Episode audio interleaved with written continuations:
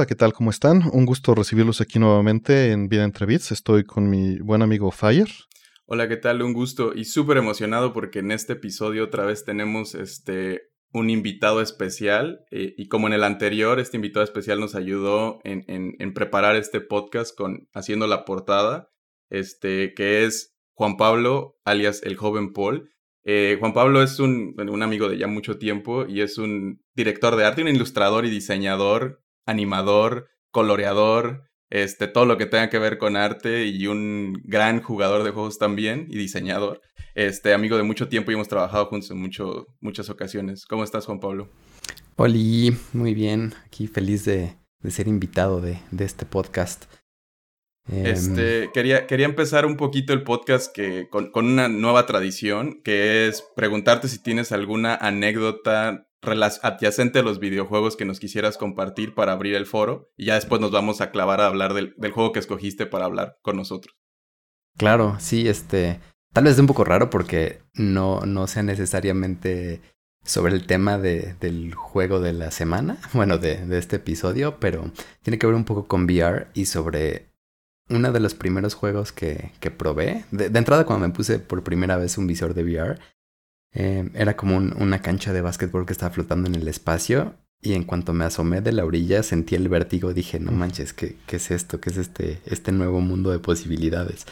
Eh, pero bueno, la anécdota va un poco más, no sé si llamarlo anécdota, pero solo es como una sensación que tuve eh, probando un juego en el que te colocaba dentro de la sala de una sala de una casa, digamos, y dentro de ese juego eh, esa sala tú tenías un control, tu modelo, tu avatar tenía un control de como tipo Play 1 en la mano y había una tele que estaba corriendo un juego dentro de la sala. Entonces la inmersión doble de que mi realidad inmediata no era el mundo de afuera, que es normalmente lo que uno a veces puede llegar a sentir cuando tiene un visor de VR puesto, sino, ah, mi mundo está afuera y estoy muy consciente de, de, no chocar con cosas y de lo que está pasando alrededor, a pesar de estar inmerso en el juego esta doble inmersión de estar jugando un juego donde tu realidad inmediata era el mundo virtual me rompió un poco el cerebro y me emocionó mucho sobre cómo a qué niveles de inmersión se puede llegar a, tener un videojuego y, el potencial del de, VR en el futuro, ¿no? Creo que es algo que, que es interesante pensar. Y, y, hay un juego que justo, bueno, ya hay varias cosas, creo que han salido alrededor de esto, pero me hace pensar en uno que se llama Pixel Rift 1989, que es de un equipo brasileño, este, que justo tienes un handheld y juegas como, como un tipo Metroid porque la heroína del juego está como disfrazada de, de Samus. y, y, como que lo juegas encima de la realidad. Y hay otros tantos juegos que han hecho eso, ¿no? Donde tienes que estar jugando algo más 2D en este mundo 3D porque te estás escondiendo de algo más grande. Y, creo que es una buena combinación. ¿Han, ¿han jugado este WarioWare? Sí. Ok. No, no, les, no, no se acuerdan de ese juego en el que tenías que simular que ya te habías dormido para que no te cacharan tus papás. Uy, claro.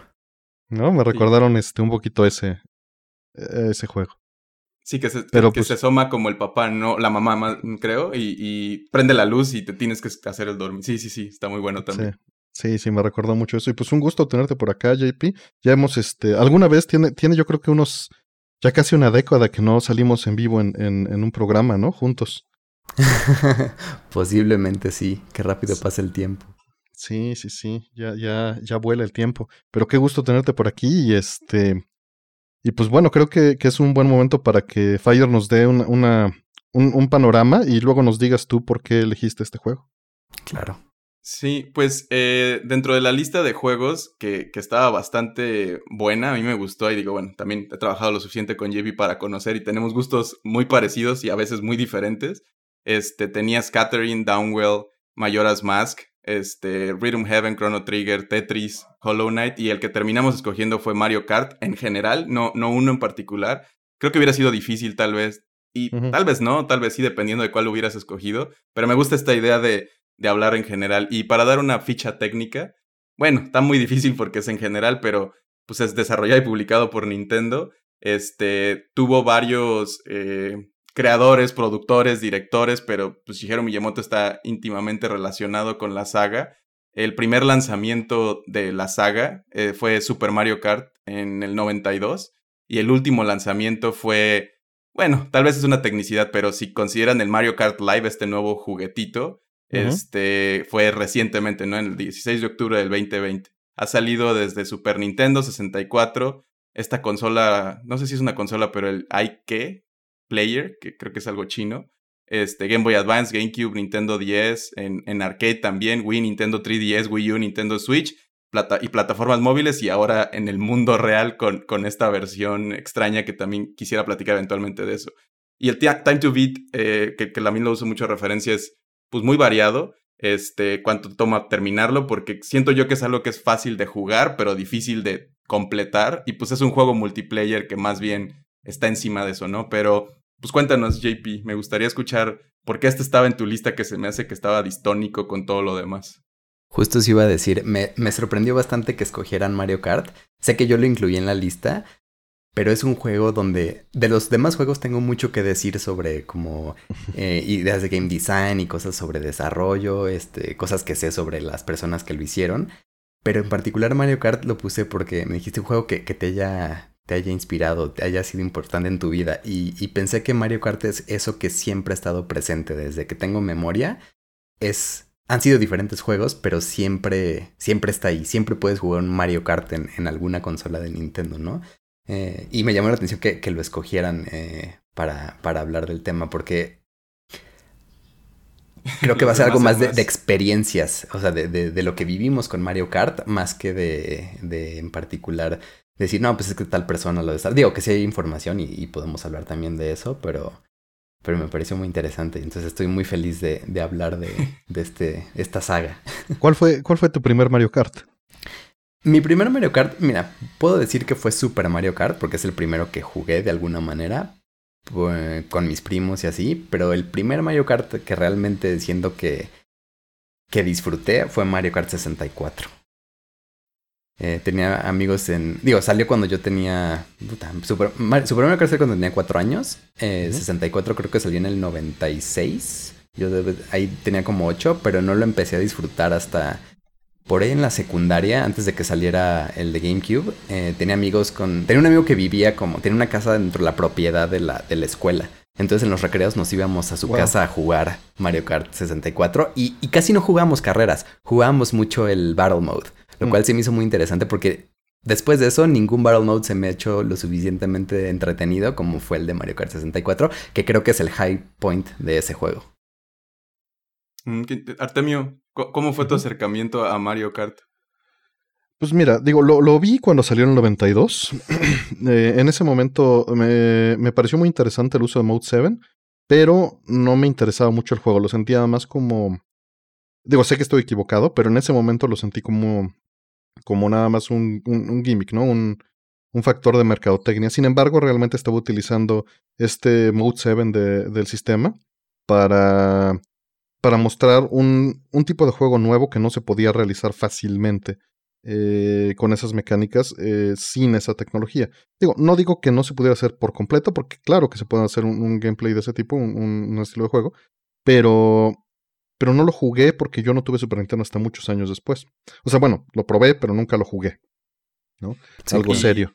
¿Y dónde sí lo jugaste? Lo jugué, o sea, mío, mío fueron años más tarde. Mío, mío fue hasta Super Circuit y Double Dash. O sea, ya estamos hablando de 2001, 2003. Pero, este, en, en, así en conjunto con gente, el Mario Kart 64 con compañeros de la universidad, era el que, el que jugábamos. Claro que estaba envuelto con Star Fox y con GoldenEye, ¿no? Entonces era brincar entre los tres. O sea, el Nintendo 64 era como la consola para fiesta, ¿no? Para reunión. Para las lamparis, ¿no? para la, sí, exactamente. Cuando no estábamos jugando juegos de PC, ¿no? Porque sí le dábamos también a StarCraft y, y estas cosas que estaban alrededor. Y, y, ya solo jugábamos otras cosas, ¿no? Pero ahí mis primeras memorias de jugarlo entre varios, pero no yo solo, fue en Mario 64. Fire. Este, sí, también yo fui en el, en el Super Nintendo y como no tuve 64, que, que ya lo he dicho varias veces, lo, lo jugué con, en, el 64 de algunos primos o amigos, este, pero el Super Nintendo fue donde le entré y, y, no sé, a mí me recordaba, no sé si jugué, probablemente sí F0 antes. Mm. Eh, y, y, pues leyendo un poquito más al respecto, este sale que, que originalmente era como un algo encima de F0, como que estaban tratando de, de, mejorar algo ahí y la tirada era hacerlo multiplayer y por eso tiene como esta manera de, de split screen desde el principio en que lo estés jugando solo el de Super Nintendo. y, y, creo que he jugado todos, menos el de celular, contrastantemente, porque yo juego mucho en celular. Y obviamente el de control remoto que acaban de sacar, porque ajá, no, no, no he hecho esa inversión. Pero creo que en donde le he metido mucho más tiempo, donde lo sentí más mío, a diferencia, por, por ese tiempo del 64, eh, que no lo tuve, y el GameCube también era algo muy raro en donde yo estaba, como que creo que recuerdo un amigo que lo tuvo, fue hasta, hasta el 10. Ese sí el que le mm. metí mucho tiempo y lo jugaba con mis cuates porque era una consola como pues obviamente más portátil, más cómoda, este, que podías muy fácilmente entrar a carreras con otros. Y estaba yo en la, como, creo que en la prepa ya, y era algo donde nos juntábamos y esto que tú estás contando de, del 64, de llevarlo a ciertas reuniones, a mí me pasó más con el 10. Ah, es que con el 10 era facilísimo. Yo también jugué muchísimo el 10. ¿Tú? ¿De JP? Eh, sí, creo que 10 fue donde hubo... Mario Kart siempre fue algo que yo jugaba y era como a casual, fiesta, este, amigos, eh, reunión, lo que sea, y, y ganar o perder no me importaba mucho, ¿no? Pero el 10 fue donde realmente le empecé a meter un buen, que estaba en la prepa igual cuando, cuando salió. Y lo jugué tanto que me empecé a volver bueno, empecé a competir como contra los fantasmas y, cosas eh, intentando eh, en línea y así. Y creo que ahí salió mi lado Mario Kart competitivo, que es algo que tengo, pero es, un poco difícil de, experimentar porque realmente Mario Kart siento que es un juego que juegas casualmente con tus amigos, a menos que estés metido en una escena competitiva. Entonces, eh, pero sí, fue, fue, fue Mario Kart de 10 el... Que siempre está en el grupo de amigos el que sí es competitivo, ¿no? Sí. Y, el que casi siempre gana. E, ese es, ese es como mi, una de las grandes cosas que yo siento de estos party games, excepto de Mario Party. Bueno, no es un party game formalmente. Creo que de hecho, otra de las cosas que encontré fue que es el, el, que definió el género de karting, este, de juegos de karting, que es como este subgénero de los de carreras, que es como más, más juguetón en principio. Eh, y, mi problema es, creo que pasa como en los first person shooters también, donde cuando hay alguien que es superior a los demás, arruina medio la experiencia para todos porque no se siente nivelado. Y aunque tenemos el caparazón azul y otras tantas cosas, este, siempre va a haber esa ventaja. Y, de hecho encontré un tweet eh, de buscando así como mis reacciones a Mario Kart a través de mi timeline, donde un amigo que se llama Yedoan puso el dilema de invitar a Juan Pablo a jugar Mario Kart y disfrutar de su presencia o no y tener la posibilidad de ganar, expresando que, o sea, es muy padre estar con JP en un lugar porque es una persona muy carismática y sabe un montón de cosas y etcétera, pero jugar Mario Kart con él no es tan padre porque siempre te va a ganar y, al punto en donde lo vas a terminar odiando, que JP es una persona muy difícil de odiar, creería yo, pero, pero en Mario Kart lo hace muy sencillo, porque y uno de mis problemas con el juego en general es, siendo un juego muy casual, este, tiene este sistema de que pues puedes jugar la carrera y basarte en tus skills y la suerte un poquito y hasta ahí está bien, pero tiene los atajos y todos estos trucos alrededor que hacen que si eres este jugador que le ha definido el tiempo y te quieras mejorar, si le arruines medio la experiencia y nadie te va a alcanzar. Y, hablo de los atajos como algo que está ahí y es fácil de acceder, pero también el snack, snaking le llamaban, a lo que justo pasó, no sé si antes del 10, pero en el 10 era el mata, el matapads de, de la consola, ¿no? Porque era, era el trucazo que todos los super buenos online estaban siempre haciendo. Este, y pues no hay manera de competir contra eso. Sí, es, verdad, eso es algo que ha pasado un poco tanto en, en Mario Kart como siento en Smash, que llega un punto en el que les cuesta trabajo crear un balance o que existe un balance entre que sea divertido para todos, que sea competitivo y que sea justo. Y yo también estoy de acuerdo con Mario Kart. Creo que hace poco me pasó, estuvimos jugando con, con unos de la oficina, hicimos como, como grupo de Mario Kart y se estaban quejando los más novatos que había dos carreras dentro de una carrera. Estaba una donde eh, un cuate que se llama Kyuta y yo estábamos compitiendo así a, muerte, mientras todos los demás estaban como en la, en la carrera de, como la mesa de niños de, de, carrera de Mario Kart. Lo cual me hizo sentir muy mal porque, o sea, para mí es muy divertido jugar Mario Kart y puedo jugar de una forma muy casual para como que sea divertido para todos. Pero en cuanto entró esta otra persona que era alguien como competitivo a mi nivel, se volvió un, completo desapego por todos los demás que estaban jugando y nada más una competencia de egos entre él y yo, que fue muy divertido, pero pues me imagino que para los demás ha de haber sido como hijos de la chingada. Pues sí, pero la, la, realidad es que yo siento que aún con todas estas deficiencias está muy bien balanceado para lograr eso. Tiene esto que hasta tiene un nombre, ¿no? El de, la mecánica de liga o de Robert Banding, en donde se trata de hacer que los que vayan hasta atrás estén compensados con ítems, ¿no? Con, con objetos, este, para balancear el juego. Evidentemente, no al grado de que rompan las cosas, es, es, un nivel de diseño muy difícil porque justo ayer platicaba con un amigo, con, con el buen Paco Puente, y me decía que odiaba Mario Kart porque por muy bueno que fueras, siempre te podían ganar. Contrario a lo que están diciendo, ¿no? Obviamente eso habla un poco de su nivel. sí, por supuesto. Este, si antes de que me lo, me lo recalcaras, porque eh, lo sé, lo he visto, ¿no? O sea, realmente cuando alguien es bueno es muy difícil eh, ganarle. Lo, lo, puedes bajar y muchas veces lo puedes alcanzar y ganarle. Pero, pero no, no estadísticamente significativo, ¿no? Em, y, creo que eso está bien, porque le da una seriedad al juego que hace que no termine siendo un party game únicamente. Y eso es muy importante, porque romper ese balance lo convertiría en algo donde no habría una escena más seria. Claro, estoy de acuerdo. Eh, o sea, sí es un buen balance, pero a veces es difícil. Por ejemplo, en cualquier juego balancear personajes y estadísticas mm. es, es, un dolor de huevos, ¿no? Sobre todo cuando es un juego competitivo. Entonces, em, por ejemplo, en Mario Kart eh, pasa mucho también que, que, se crea, se generan estos tiers de, de, personajes donde todo el mundo termina usando a nivel competitivo el mismo personaje, con el mismo carro, con las mismas eh, settings, porque es la única forma de, de ser competitivo, ¿no? Entonces, ese nivel ya le empieza a mi gusto a, quitar como diversión a, la experiencia. Que digo, la, competencia es otro tipo de diversión, ¿no? Pero em, sí, sí, esta, esta diversión de disfrutar Mario Kart contra competir, a mí me todavía me cuesta trabajo encontrar como una conciliación. Y yo soy muy, ahorita que estás hablando de esta competencia y eso, yo soy muy malo y hemos jugado varias cosas multiplayer y creo que en la única en la que nos da, o sea, como que puedo llegar a tu nivel es tal vez en Towerfall. Ajá. y y es, pero es como nunca fui muy bueno en first person shooter, que era el de, por definición como el uno de los otros. Me gusta Mario Party porque es mucho más caótico en su, en su diseño y sí es como lo dejas de pensar tanto como de tengo que hacer el, o sea, los minijuegos puede ser objetivamente el mejor, pero el juego va a jugarte en contra en algún momento y le va a dar 10 estrellas a alguien más porque fue el que más milisegundos se tardó en picar un bot. No sé, algo random así. Y, y no soy muy, como crecí siendo el único hermano que jugaba y en, y en mi pueblo tampoco había mucha gente y siempre fue el mejor, el mejor del pueblo, hasta cierto nivel, me hizo sentir que era mucho más bueno de lo que era, más bien estaba, era un pez mediano en un, en un lago muy chiquito. Y para cuando llegué realmente a competir con gente que sí sabía, pues no, no tuve estos este, encuentros que me prepararon para ese punto y me rompieron el ego y como que no es algo que ya disfruto hacia adelante. Y sí lo hago mucho por diversión, pero como soy alguien que le gusta más la narrativa, este, y, el single player por haber crecido en, esta familia que no era tan gamer, no lo, no lo disfruto tanto porque en general es, pues nomás vengo a perder y a gritarle a la gente por, por mi, mis problemas de, de esto.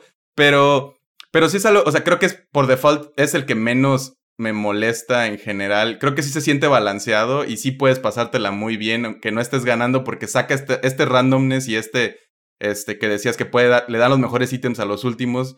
Más o menos podría balancear las cosas a un nivel en el cual se sienta todavía divertido. Y bueno, si no estás jugando competitivamente, y la escena competitiva no es mi experiencia ni algo que, que me interese mucho personalmente, pero con los cuates sigue siendo algo como más estable, digamos, por más de que esté medio exagerado, excepto cuando si JP saca su mejor nivel de skill y no quiere dejarte ganar, porque si hay manera también de, más si sabes un poquito, no nada más del juego, sino de cómo se hacen los juegos, pues puedes darte cuenta cuáles son las estrategias óptimas para, para eso y el randomness no hace tanto para que te eviten tener esa ventaja. Claro, y para mí es más divertido, o sea, pasar un buen momento nada más y disfrutarlo y estar en la carrera al nivel, ¿no? O sea, realmente si juego con un grupo de amigos casuales, nunca estoy como en mi, en mi top de juego y estoy intentando como medio hasta no poner mucha atención y, dar un poco de chance. Y, pero Como si juegas con niños chiquitos. Exactamente. Y suena muy Tampoco me parece. pero es más divertido, pues, ser parte del desmadre y echar conchas. Y hasta que te salgan ítems de los, de los padres, es, es más padre que nada más estar con puro plátano y concha verde, ¿no? También se puede los siete contra JP, ¿no?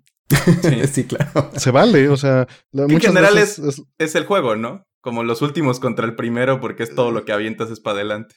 Sí, pero muchas veces es desorganizado. Ahora, basado en eso, justamente creo que es desorganizado porque se ha movido a online.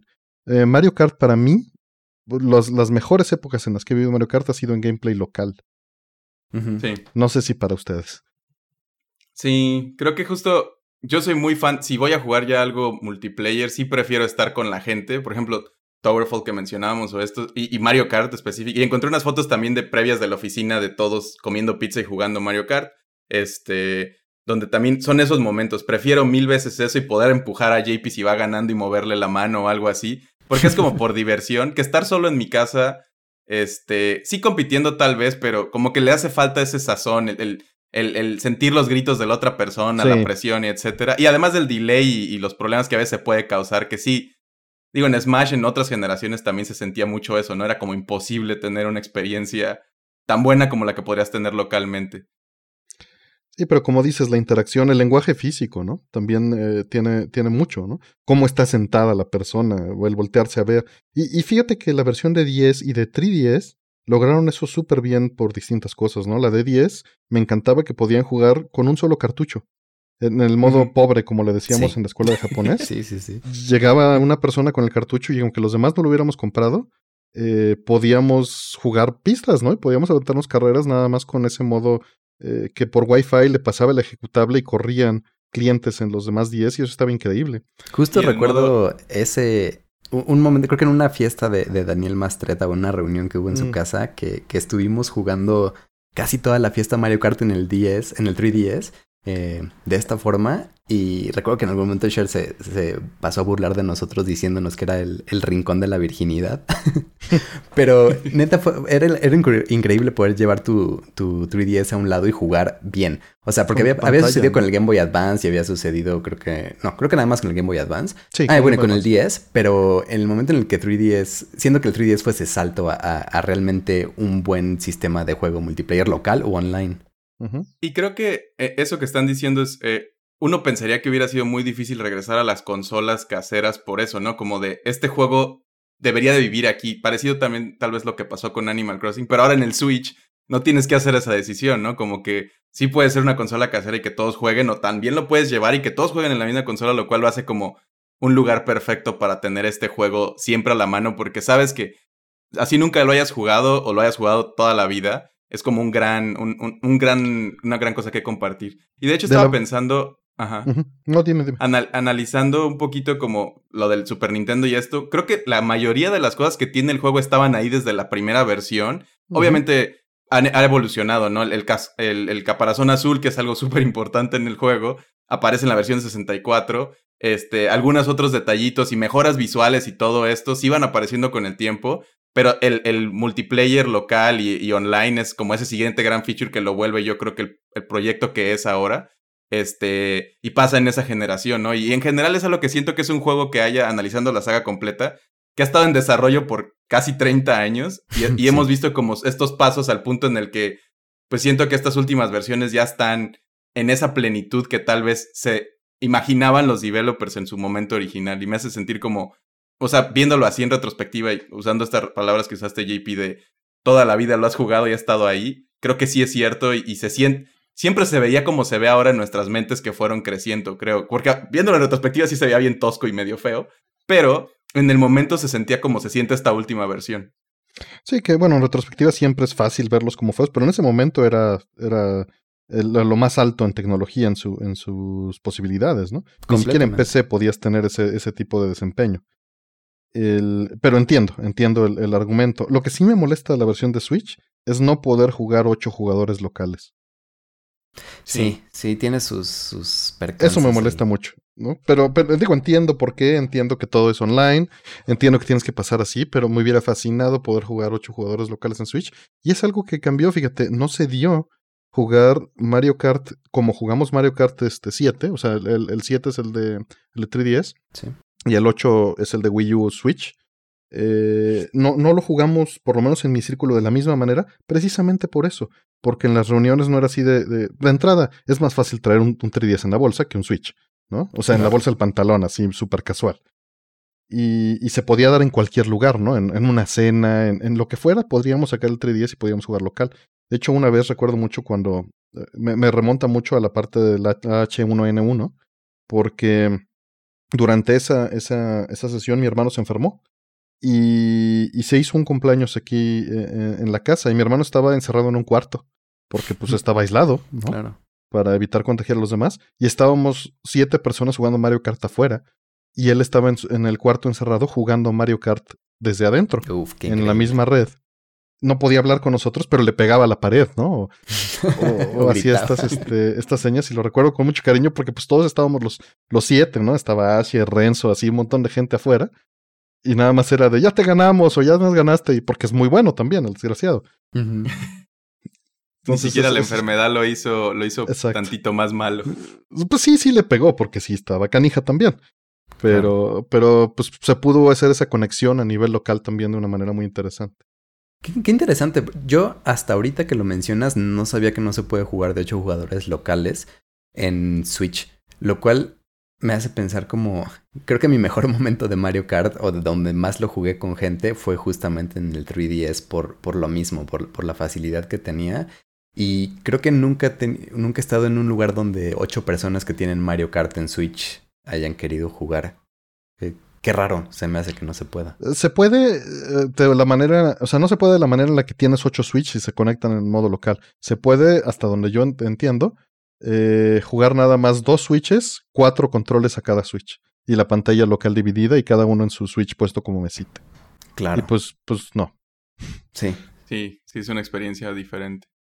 Creo que eh, también leyendo un poquito sobre la saga y, y todo esto, eh, Mario Kart, Super Mario Kart fue el primer no platformer donde los personajes este, de la saga de Mario eh, salieron juntos y, de ahí se abrieron las puertas a más juegos como Mario Party, Mario Tennis y todas estas otras cosas que conocemos, ¿no? Que también ori- cuando originalmente no se pensaba como un juego de mascotas de Nintendo o, o de, o de Mario, sino más bien como un vamos a probar esta idea. Eventualmente fue un parteaguas para que empezaran a explorar esto, porque le fue bastante bien. Es otra cosa que había este, leído, ¿no? Que creo que vendió como 8 millones de copias o 7 en su. En, en el de Super Mario. Y ya de ahí pues se volvió como esta gran saga. Este. Aunque el que más ha vendido formalmente creo que fue el de Wii con treinta y tantos millones. Y digo, si no consideras este de móvil, que creo que juntó más de 100, mil, 100 millones de Claro. descargas este, en el primer mes o algo así, pero son cosas que se miden diferente, ¿no? Sí, es una saga bastante popular. ¿Y qué- Sí, sí lo es. me- Eh, me Perdón, que- quería meter una nota porque sí, seguro me van a reclamar. Ojo, no se puede en Wi-Fi. Se puede si tienen 12 adaptadores de red, 12 este, docks y 12 teles. No. ¿Ok? ¿Qué no tienes 12 teles, Artemio? Claro. Es como one on one de jugar Mario Kart, obviamente. Oh, pues. ¿Quién no tiene Bueno, 12 teles? Mencionando eso, fíjate que cuando salió el de GameCube también lo vivimos de una manera muy interesante. Double Dash, no sé si ustedes lo jugaron. Sí, soy muy Sí. fan de Double Dash. ¿Tú, este, Fire? Sí, sí lo jugué. Este. Muy superficialmente, no a, un, no a un nivel clavado, pero sí, sí tengo recuerdos de él. Eh, ese, justo estábamos como en esa etapa de, de este, pues jugar local. Y lo jugábamos de 8 local, con dos GameCubes conectados por red y, y cuatro por tele, cada uno con su control. Qué increíble. Yo, yo siempre es quise como- hacer eso con amigos, pero nunca tuvimos ni la forma de conectar los GameCubes, ni la organización para llevarlos, ni las dos teles, ni nada. es Yo que eh, no era tan fácil. Yo tenía las dos teles por fortuna, tenía un GameCube y tenía dos tarjetas de red porque las compré para esto. Y nada más tenía cuatro controles, pero era de que nos reuníamos ocho y pues entre los ocho sí traían otro GameCube. Sí, se rascaba. y, y- o cuatro controles más y lo armábamos, ¿no? Recuerdo muchísimo que también venían así amigos. Había un japonés aquí de visita que había venido a la isla de Pascua y, y nos, y lo trajimos y estábamos jugando, ¿no? Mario Kart de 8, encerrados en, el- en un cuarto en la casa de mis papás, imagínate. Todos ahí Y metidos. es lo que te iba a decir. ¿En, en qué edad Porque esto fue, Double Dash fue como early 2000, ¿no? 2003. Sí, no, no, Este, yo... Pues yo ya estaba, tenía tres años de graduado. Y, y creo que eso también hace mucho la diferencia en eso, porque justo a nosotros nos pasó más con el 10 porque teníamos cerca de esa edad. Bueno, el 3DS. Pero en ese momento, yo recuerdo el GameCube en tiempos de secundaria, y pues convencer a tus papás de que te dejen llevarte la tele o que. O a los de tu amigo que lleven la tele y el GameCube y todo eso. Que además era una consola portátil porque tenía como esta agarradera, ¿no? En teoría, este. El GameCube. Pero ajá, como que era. Pues era un argumento muy difícil, yo creo, de hacer en esos No, tiempos. Que la tele también era algo muy importante eh, en la familia. Y, y, y se, y se nota como esa diferencia, ¿no? Que ahora con el celular y otras cosas, pues la gente puede como hacer esto mucho más, pero también el Internet está en un punto en el que evitamos eso y se están como contraponiendo las corrientes. Sí, es mucho más difícil que se haga algo local cuando dicen, pues ya en, línea, ¿no? Y bueno, con la pandemia eh, no es un argumento, ¿no? Creo que otra cosa que estaba eh, leyendo, o bueno, más bien como que pensé con esta investigación que hice, eh, les decía que este de Kart Racing nace de, de Mario Kart, pero también hubieron otros que, como siempre, trataron como de subirse a ese, a ese modelo, a ese género o subgénero. Y, y recuerdo algunos que, que los jugué y me gustaron mucho, en particular Diddy Kong Racing, cuando jugaba en la casa de estos primos, creo que lo prefería en el 64 sobre Mario Kart a veces, o al menos era como una variable, este, como de, bueno, jugamos Smash y jugamos Diddy Kong Racing, ¿no? Para, para contrastar. Y creo que Crash Team Racing sí me gustó mucho en su momento en el Play, porque fue donde más personalmente sentí esa relación con, con el kart post Super Nintendo. Por, al no tener el 64 con disponibilidad, el Play sí lo tuve y, y ese sí lo jugué. Y creo que son los que más recuerdo, como, pues que más o menos se le acercan a, a, a poder tal vez competir en ese momento específico del tiempo contra Mario Kart. Porque en sí, como en otras tantas sagas que tienen del estilo, este, no hay competencia realmente. No. Se sienten Que se como, me hace bien como cuando interesante te dan chachitos en lugar de cereal del bueno. Se me hace interesante cómo setearon la pauta. O sea, Mario Kart definió que todas las mascotas o, o las IPs principales de, de videojuegos tenían que tener su propio karting game como para ser relevantes, ¿no? Está Crash Team Racing, está Sonic Racing, está Little Big Planet cuando fue muy grande tuvo que sacar su racing. El chavo. Todo- el chavo.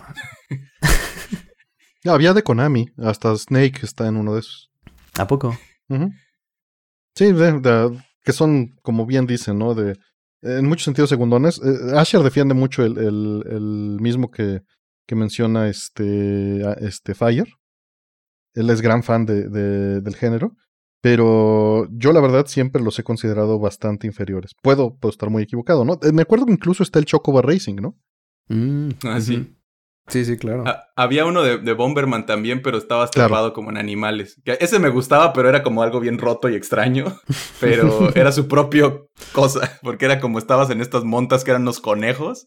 Y creo que otros Sí. animales también raros y, y eran los Bomberman encima. Estaba Son, muy son los que puedes montar en, en Mario este, 94 de... Digo, en Mario, en, en Bomberman 94 de PC Engine. Es- son esos animales. No me acuerdo cómo se llaman, pero te dan un bombazo extra, digamos.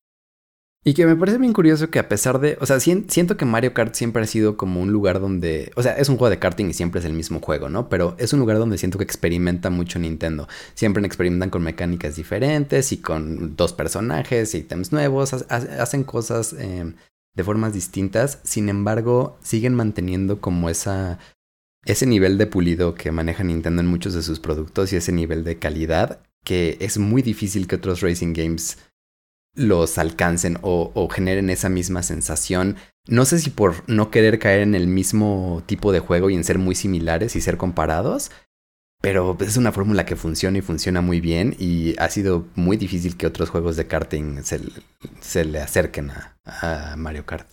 Yo creo que se viene más por negocio. Es algo fácil, entre comillas, de hacer porque es como estás usando como palanca todos estos personajes que ya tienen sus propias fanbase y poniéndolo en un juego que no es tan... O sea, es difícil de hacer un juego por, por esta medio física y todo esto, que tienes que... o simulación hasta cierto nivel, pero no es como inventarte... Y por eso creo que no se alejan tanto inventarse su propio tipo de... como su propia IP original ahí, porque no se sostendría. Pero es algo, es eso. business. También. Pero es business en el sentido de. ¿Qué tanto nos cuesta hacer lo mínimo viable para poder venderlo y lo vamos a vender hasta cierto nivel y que salga dinero? No, a diferencia de Nintendo que sí lo ve como un producto bien y que lo ha iterado cada, o sea, lleva de nuevo casi 30 años este, haciéndolo. Y esa ventaja no se la. O sea, creo que es muy difícil. Le tendrías que poner el nivel de atención que generacionalmente le han puesto ellos. Y, y, creo que Nintendo sí ha heredado de lo que otros karting games han hecho este, de alguna u otra forma, pero siempre lo pule y lo mejora, creo, o lo aterriza bien a su concepto y no se aleja tanto de, de su camino. Hablando, siempre ha tenido otros modos de juego, ¿no? Ya mencionamos medio el League y este Battle Mode. A mí en particular, creo que en el de 10 o el de 3DS sí tenían uno de, de batallas que estaba interesante y, y me gustaba mucho. Y de hecho, desde el de Super Nintendo tenían uno. Este, y es un género muy es una manera de jugarlo bien, bien diferente a la, normal, por así decirlo. Porque todas las otras son de correr y hacerlo más rápido contra algo, o contra tus amigos, o la historia y más rápido y todo esto. Esa es como una versión alterna del juego donde es como tienes que atacar a los otros y se me hace como, como bien interesante. Y a mí me gusta mucho, disfruto mucho esa, esa parte secundaria del juego. Sí, justo algo que sé sobre el desarrollo de Super Mario Kart es que los desarrolladores tardaron más haciendo el modo batalla, porque al final el modo carrera pues era como, es una carrera y ya está, y ya lo tenemos, ¿no? Y, tardaron mucho tiempo haciendo que se sintiera bien y que funcionara el modo batalla. Em, porque es como tanques, a final de cuentas, o sea, cambia eh, muchos de los, de los detalles para que se sienta bien, se rompen cosas, ¿no? El, simple hecho del manejo de la velocidad sobre una pista está roto. Sí. Sí, sí, sí, por supuesto. Estás chocando con todo, vas muy rápido, e-, es, difícil como navegar porque el karting es hecho para ir básicamente derecho con las curvas, ¿no? Pero, pero tener un free for all no, no es intuitivo tanto para, para un kart. Y, y, ahorita que lo mencionas con esta manera de jugar que es derecho y con las curvas, que es algo que alguna vez leí y fue como, mira qué interesante, tiene sentido, es el, el online de estos juegos no, es, no ha sido tan malo históricamente porque, a diferencia de Smash y otros, porque justo puedes anticipar a nivel este server o, como cuando mandas la señal ciertas tantas cosas, porque el juego se juega de una manera muy lineal. Este, y aunque sí hay unas variaciones, las puedes anticipar y como tratar de corregir en el momento, a diferencia de juegos más de botones y más de como combos y de milisegundos, ajá. Y, y, creo que eso es algo que también lo hace bien interesante en el por qué conecta tan bien y transmite mucha de esta energía a nivel este multiplayer online dejando de lado lo físico, que obviamente como que ya platicamos de esta interacción, pero, pero sí a nivel gameplay funciona bien de esa forma. Sí, sin duda, eso, eso le ayudó mucho a que, a que fuera popular en línea, aún en el 10, ¿no? Yo me acuerdo que, que lo jugábamos con, de las primeras cosas que jugábamos con el Wi-Fi de, de, este, de 10. Mm, y era muy interesante. Ahí conocía muchos, más bien, muchos amigos que, que, que hoy en día los frecuento mucho, como Yoshi, etcétera, los conocí jugando Mario Kart 10 y, seguro, estoy seguro que, que JP se, se divirtió mucho con haciendo pixel art en ese juego. Definitivamente sí, me encantaba hacer tus, tus simbolitos para los cards, sí, sí, le dibujé bastante. Creo que... Eh, me, me, gusta eso, Mario Kart tiene de repente estas como cositas extra que no se repiten en todos los juegos, pero que son únicas para, para su versión. ¿Qué es lo que siempre han hecho como de aprovechar la plataforma, ¿no? Lo, en el Wii hicieron esto de manejarlo como moviendo el control. Este, y, y, como que siempre están tratando de conectar muy bien con el, con el hardware y agregarle este. Es más un gimmick, pero, pero pues es Nintendo y lo conecta de una manera. O sea, le, le, dedica el tiempo suficiente para que quede muy bien y tenga sentido con el juego, porque pues, ellos no son muy fans de. Ah, ponlo y no pasa nada, ¿no? Miyamoto tiene esta gran frase de, de los parches y de que no tienes que hacer nada más poner un feature encima de otro y ya, sino que tiene que ser cohesivo con todo lo demás. Tiene también mucho que ver, creo, con el productor de la serie es Hideki Kono, que es una persona que ha estado también muy involucrada siempre con el desarrollo de hardware dentro de Nintendo. Entonces creo que Mario Kart siempre va muy de la mano con lo que se está haciendo para la consola, en aprovecharlo bien y en encontrar funciones que, como dices, no solo sean gimmicks, sino que se vuelvan parte integral de cómo se juega eh, la experiencia. Y, y, en redondearla, como bien dices, este, este, estas opciones, ¿no? Para ponerle el modo con llantitas, para dejárselo a un niño, etcétera. Siempre Nintendo ha buscado esta, esta redondez, ¿no? Y, y, también atendiendo a los dos públicos, cuando alguien está jugando en línea con los controles de movimiento, te lo señala para humillarte de que te ganó con controles de movimiento, ¿no? Porque no son necesariamente los mejores. Sí, no. Y, Y estoy viendo, eh, o sea, estoy pensando, y nunca han sido de lanzamiento, ¿verdad? No. Los, los Mm, kart. No. Cerca, ninguno de Mario pero. Kart. Que justo entonces lo pensaría como eso, es, es porque luego los Marios o a veces Zelda o otras sagas de Nintendo son muy de lanzamiento para, para convencer al, al jugador de que vale la pena entrarle desde el principio, pero Mario Kart siento que llega, que es un, es un easy, es una venta fácil hacia, hacia el público de cierta manera, porque ya, ya sabemos qué juego es y que va a estar padre y qué nos ofrece, ¿no? Está multiplayer y este tipo de juego muy interesante. Este, pero a la vez aprovecha muy bien la redondez del producto y creo que sí tiene que ver un poquito con esto que dices del hardware. Creo que tienen que tener una muy buena relación ahí, porque aunque no sean los primeros, sí llegan a establecer como un, pues una vara a cierto nivel, ¿no? Como no, no podemos abusar de, de research, como de salirnos y explorar cosas bien extrañas, porque esto siempre tiene que ser como esa, ese, como un, no sé, pollo o algo así, como Un lugar algo familiar, sólido, ¿no? Sí, nutritivo, claro. ajá, un lugar familiar que te, así el Zelda se puede ir a otros lados y el Mario puede salir con unas experiencias diferentes, pero, ajá, pero este sí tiene que estar aterrizado como en algo muy natural. Y, y creo Y que ahora- es algo, hace algo bueno. Y ahora que lo mencionas, estuve en la conferencia cuando anunciaron este Mario Kart 8, si no mal recuerdo. Creo que sí fue. Eh, y, y fue. La verdad es que pues lo sentimos así de, ah, otro Mario Kart. Y esa es la sensación que puede dar desde afuera, precisamente por lograr esto, ¿no? Por lograr ser una ancla o un, un bastión muy, muy este, estable. Es- estoy muy de acuerdo contigo. Creo que a mí Mario Kart 7 fue el último como gran cambio que, que hubo en Mario Kart. Eh, cuando todo- todos los cambios que tuvo como de que puedas volar y puedas ir bajo el agua, sí sigue siendo Mario Kart, pero como que ese equipo estableció lo que hoy en día es Mario Kart 8. Se- muchos son parte del mismo equipo. Este Retro Studios también estuvo trabajando sobre el 7. Y, y fue algo que mm, siento que definió ahorita cómo, cómo se siente el juego. Trajo de vuelta las monedas de, de los juegos del Super Mario Kart. eh, estableció como estas pistas mucho más. Quiero llamarlo. Bueno, creo que ah, me empezó a partir de Double Dash, pero algo que me ha gustado mucho de Mario Kart recientemente, o bueno, desde la época del GameCube, es que las pistas se alejaron un poco de solo ser como mucho sobre carreras y se empezaron a volver hasta como, como rides de Disney.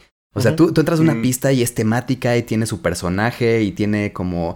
Ah, hay momentos donde después de jugar un- unas carreras, re- cuando estreno un Mario Kart, me pongo a no intentar correrla, sino a detenidamente irme a todas las partes de la pista y ver cómo está hecha y ver que tiene las casitas, los detalles, los personajes que te están viendo el público, como a disfrutarla como si fuera un ride de Disney, que es algo que, que siento que Mario Kart 7 y 8 es, logran eh, presentar muy bien y algo que me gusta mucho de, de la saga actualmente. Y complementado musicalmente. ¿no? Siento Uy, que también la música es muy importante. Definitivamente.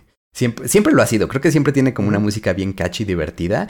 Pero uno de los grandes fuertes de Mario Kart es, es cómo arreglan los temas de conocidos de Nintendo, tanto los temas de propios de Mario Kart, algo como Rainbow Road, eh, cómo ha ido cambiando a través de los años, pero sigue siendo en esencia lo mismo. Es, es vuelve un poquito a, a lo familiar de Mario Kart, a que siempre está ahí. Y estaba, estaba pensando de los personajes si, si en este último, en el, en el 8, fue donde. Porque no recuerdo si en el 7 ya había algo fuera de la franquicia más, más, más Mario. Y ya le metieron los Link, Zelda, este. Los Splatoons y estas cosas de, de Eso es otras exclusivo del franquicias. 8. ¿Sí solo es del 8? Sí. Y, y, y se me hace bien interesante porque creo que eso es algo como, como, como dices, ya no pueden innovar o, o no se les ocurrió la manera y nomás se sintió como, sí, es otro Mario Kart, se ve increíble. Yo me acuerdo cuando lo vi, creo que desde el Wii U dije como, órale, como, como, sí se siente como algo muy moderno y muy padre, al punto en el que a veces me distraía de la pista, este, la, la nitidez, ¿no? Porque antes distinguías la pista de lo que se veía borroso de en otro lado. claro. Este, y acá es como, no, claro, ya no sé para dónde tengo que ir porque este mundo está muy completo. Este, de acuerdo con eso, y no lo había pensado así con esto muy Disneyland, eh, de, de que tener estos eh, como escenarios muy completos que tienen su propia vida y nomás da la casualidad que estás haciendo, corriendo ahí carreras con tus cuates. Eh, y, y al punto en el cual, o sea, sabemos que para el Switch salió la versión, como este Deluxe. relanzamiento del, del ajá, Deluxe, de, del anterior, del que había salido en Wii U, porque como ya casi relanzaron todo en el Switch, este, de lo que había salido ahí, porque pues fue como algo que no vendió tanto, pero al punto en el que la nueva iteración se lo, lo llevaron a otros lugares, ¿no? Si, si quieren o no considerarlo como parte de este eje de Mario Kart, que es la parte de móvil que están explorando este otro mundo y se juega muy diferente, y, y lo, lo, lo, he jugado, pero no lo bajé yo porque no me interesa el modelo de negocio de esos juegos, pero lo jugué como creo que lo estaba jugando alguien y me lo prestó. Y se siente bien, es diferente, pero está muy bien aterrizado a, a, donde existe en esta plataforma móvil. Y el otro que es este carrito, este AR, eh, súper interesante como físico. Entonces, como que esas son las exploraciones del mismo espacio y el mismo género en, otro mundo. Y, a mí, este, este juego en particular físico, yo no soy muy fan de los carros de control remoto. Siempre se me hicieron cosas bien caras y, que las estás chocando constantemente y, ajá, como por el precio me daba como mucha ansiedad. Pero, pero se ve increíble y, y, pensaría cómo hubiera reaccionado yo si de niño hubiera visto algo así. Y me sigue volando la cabeza que exista porque al menos lo he visto en, en trailers y como let's plays de gente. Y se ve increíble. Y lo pensamos como algo normal y eso como que me, me, me abruma, como, ah, sí, obvio, esto es algo que pasa ya modernamente. Es como, ¿cómo estamos poniendo una cosa en, en, en, CG encima del mundo real y estamos corriendo físicamente, pero se ve y se siente así por, por estas correcciones que hacen digitalmente? ¿Cómo eso no es normal? ¿Cómo, ¿Cómo no lo estamos celebrando más? Pero, no sé, me emociona mucho que existan este tipo de juguetes y que también se le esté poniendo esa atención.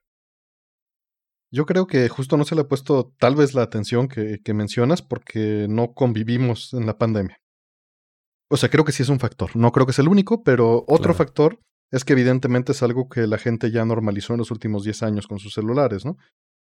Entonces, este, efectivamente sí le resta un poco a, la experiencia. Claro que esto es algo más curado por, por Nintendo con la persona o con el equipo que lo está desarrollando, porque sabemos que este tipo de productos siempre los adquieren y les, este, los redondean con la licencia, ¿no? No nada más se les pega, sino se, se hace un trabajo eh, concienzudo de, que no se echa a perder la licencia y que se logre algo interactivo de, de, de más interés, ¿no? Y, y sí, eh, me parece muy interesante, pero creo que requeriría un espacio. Digo, sé que, sé que lo puedes hacer en un, en un cuarto pequeño, ¿no? Pero requeriría un espacio dedicado para, para hacerlo y necesitas varios amigos que hagan lo mismo, ¿no?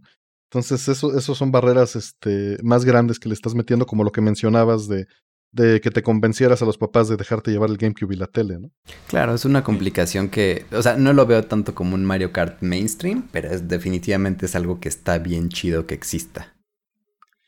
Y a, hablando, regresando a la saga normal, este, ¿tienen alguna pista favorita ustedes o algo, o algo que les guste mucho o que recuerden con mucho, con mucho gusto? Ya sea por la, cómo está hecho, por la música o algo así. Uy, sí. a ver, ¿cuál? Eh, creo que una de mis pistas, nunca lo fue y está presente en muchos de los juegos de Mario Kart, como, como de estas que, que regresan las pistas viejas. Pero Donut Plains de Mario Kart, de Super Mario Kart, en la versión de Mario Kart 8, el remake que le dieron, el, el feeling como de, este mundito que tiene sus puentes destruidos y puedes ir bajo el agua y, y, este feel como de Mario viejito pero en una pista de Mario Kart, me trae mucha nostalgia. Se me hace que la música de esa pista, el, el arreglo que le hicieron, eh, me encanta. Y en general, cómo se ve Mario Kart 8 eh, le da un, un, feel bien interesante, como el cielo súper brillante y las reflexiones del agua, como del agua mojada sobre, bueno, el agua mojada, ¿eh? El piso, la tierra mojada sobre, eh, sobre la pista. Eh, no sé, me, me, hace sentir muy bien. Creo que es una de mis pistas favoritas, sino mi pista favorita de, de la saga. ¿Y tú, Fallos? Pues yo pregunté, mejor dale tu arte a mí.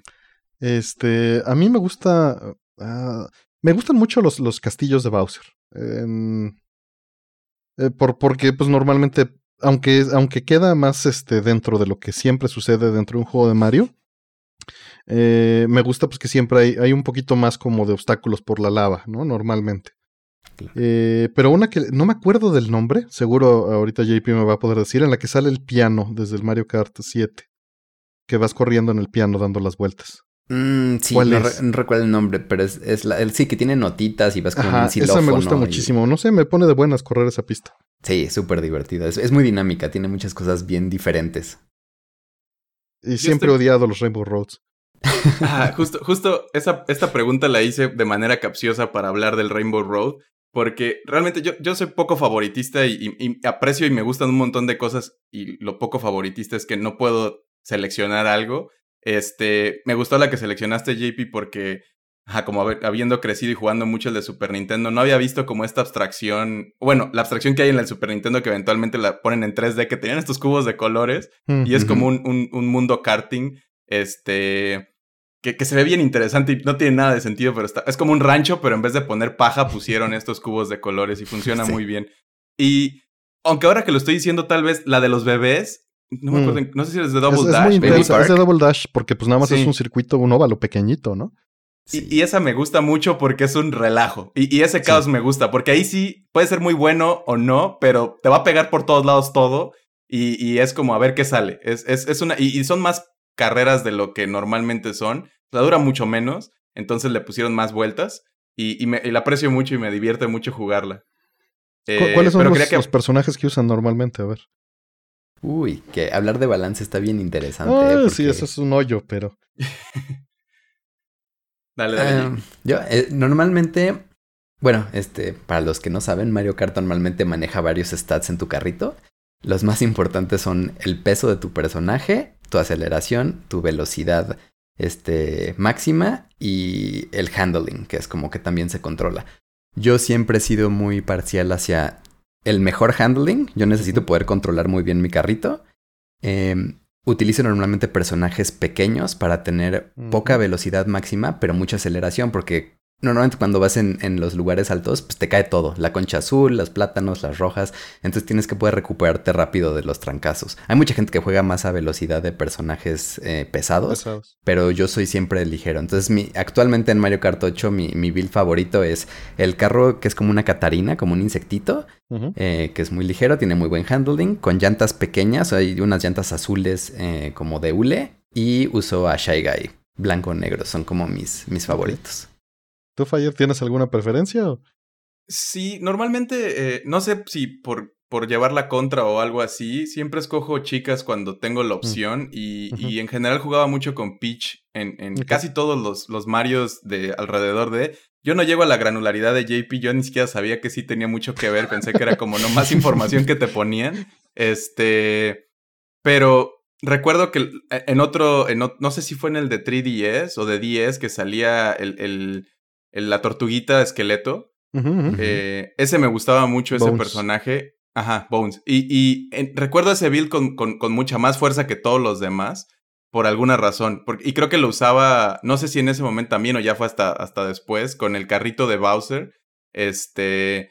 Y, llantas chiquitas, porque creo que yo soy. A mí me gusta la aceleración justo también para cuando te pegan, volver a arrancar rápido. Eh, y, y, también control ahora que lo dices. Creo que no le pongo tanta atención para saber si hay mejores o peores, pero de esa manera sí. Y, recuerdo lo del peso, que, que no lo juego mucho en el peso, Bowser, Donkey Kong y esto.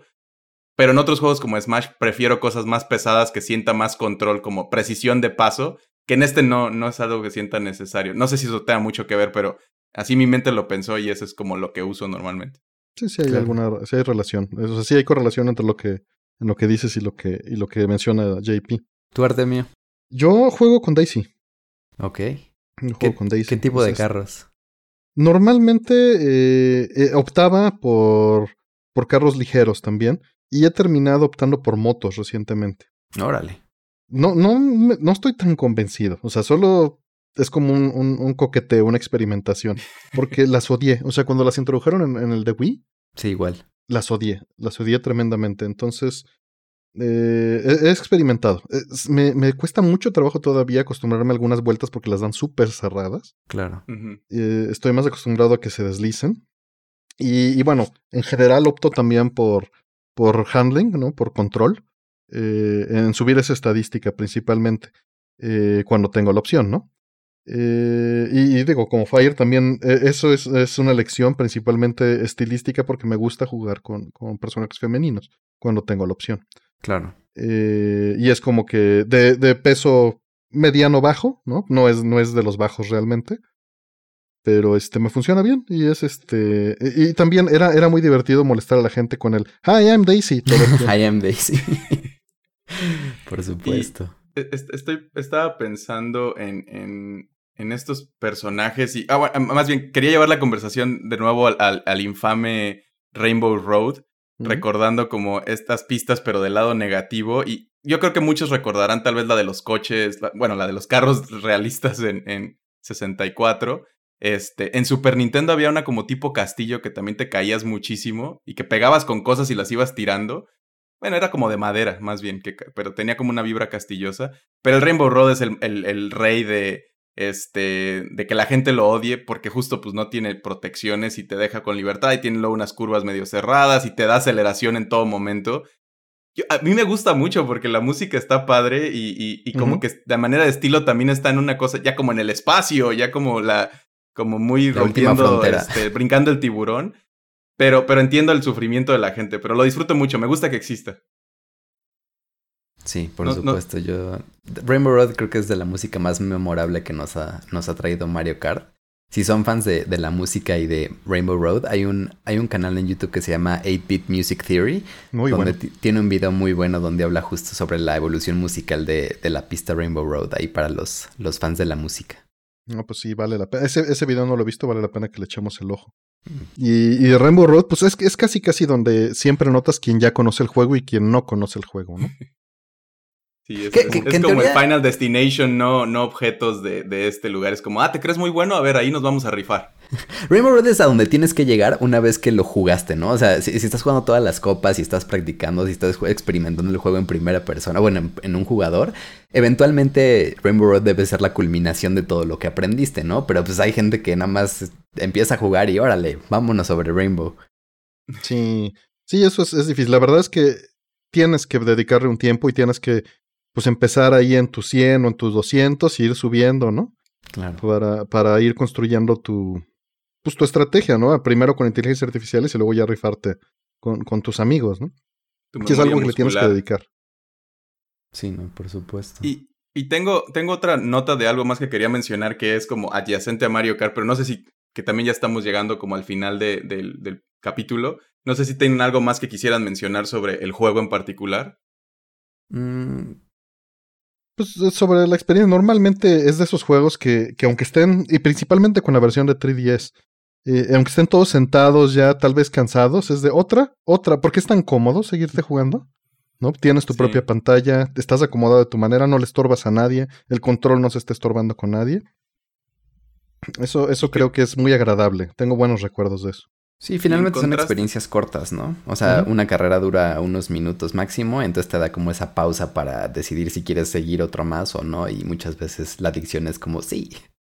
Y, creo que eso es, lo que iba a decir, en contraste con un Mario Party o con algo que tiene un, juego, un formato un poquito más largo, que sí son minijuegos y, y, así, pero la sesión completa es larga, pues Mario Kart es, es una carrera o, o una copa tal vez si lo quieres agrandar más este, no se siente tan como una inversión de tiempo y siempre puedes decidir en esos fragmentos de, de 15 minutos, 10 minutos, media hora y tomar la decisión, que es algo que también es, es una resbaladilla a, quedarte mucho más de lo que hubieras querido. Que en Towerfall también pasaba mucho cuando jugábamos.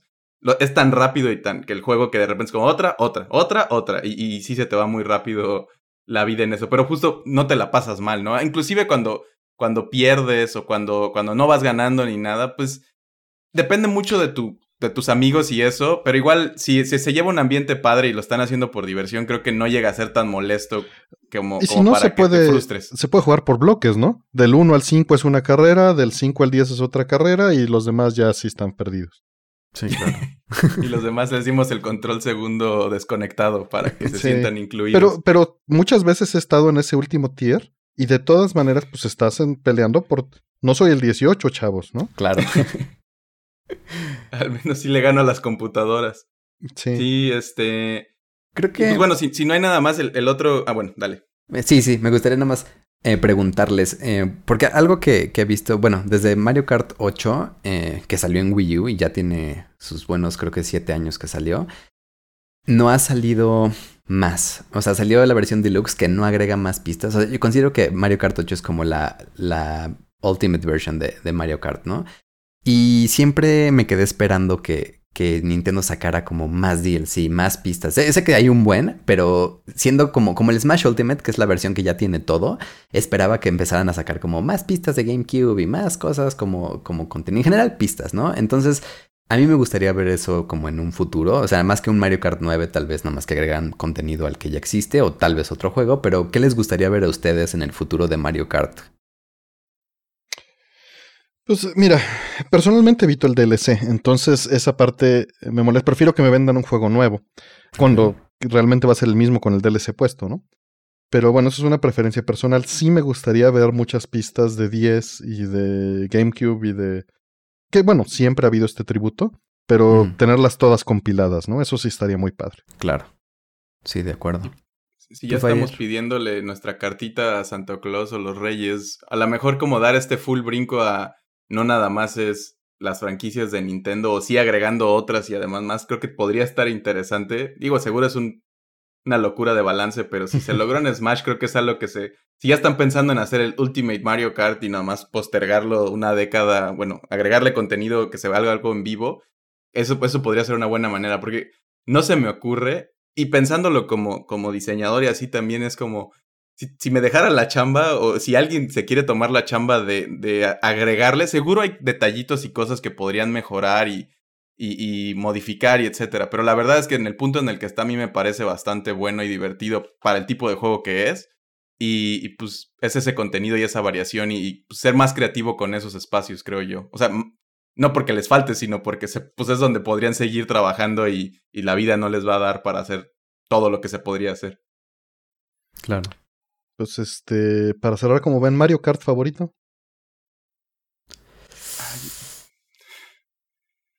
Yo sí me quedo en el último, yo creo, en el- con el 8. Ocho deluxe, así. históricamente, tal vez 10 y Super Nintendo tienen parte de mi corazón por lo que significaron y el tiempo que les dediqué, pero el 8 Deluxe es el que.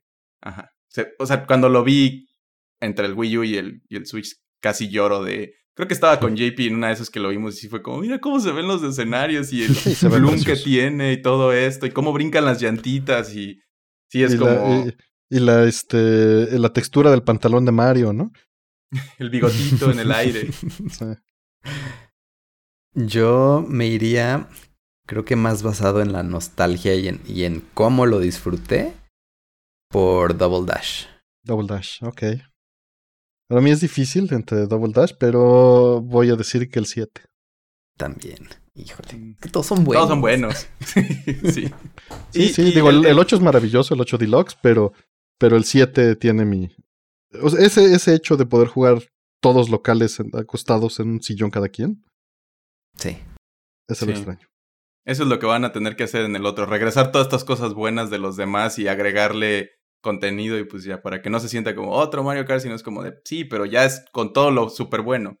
Y el, el detalle, este extra que quería comentar que es adyacente a Mario Kart es, y creo que nos pasó al mismo tiempo, en Japón están esta, esta cosa que hacen, este, no sé, sí es como una compañía que hace unos rides a través del centro de Japón en, en Shibuya, creo. Sí, y lo Y- cerraron por no, por, por hacerlo sin la licencia. Pero creo que ya lo renormalizaron, pero.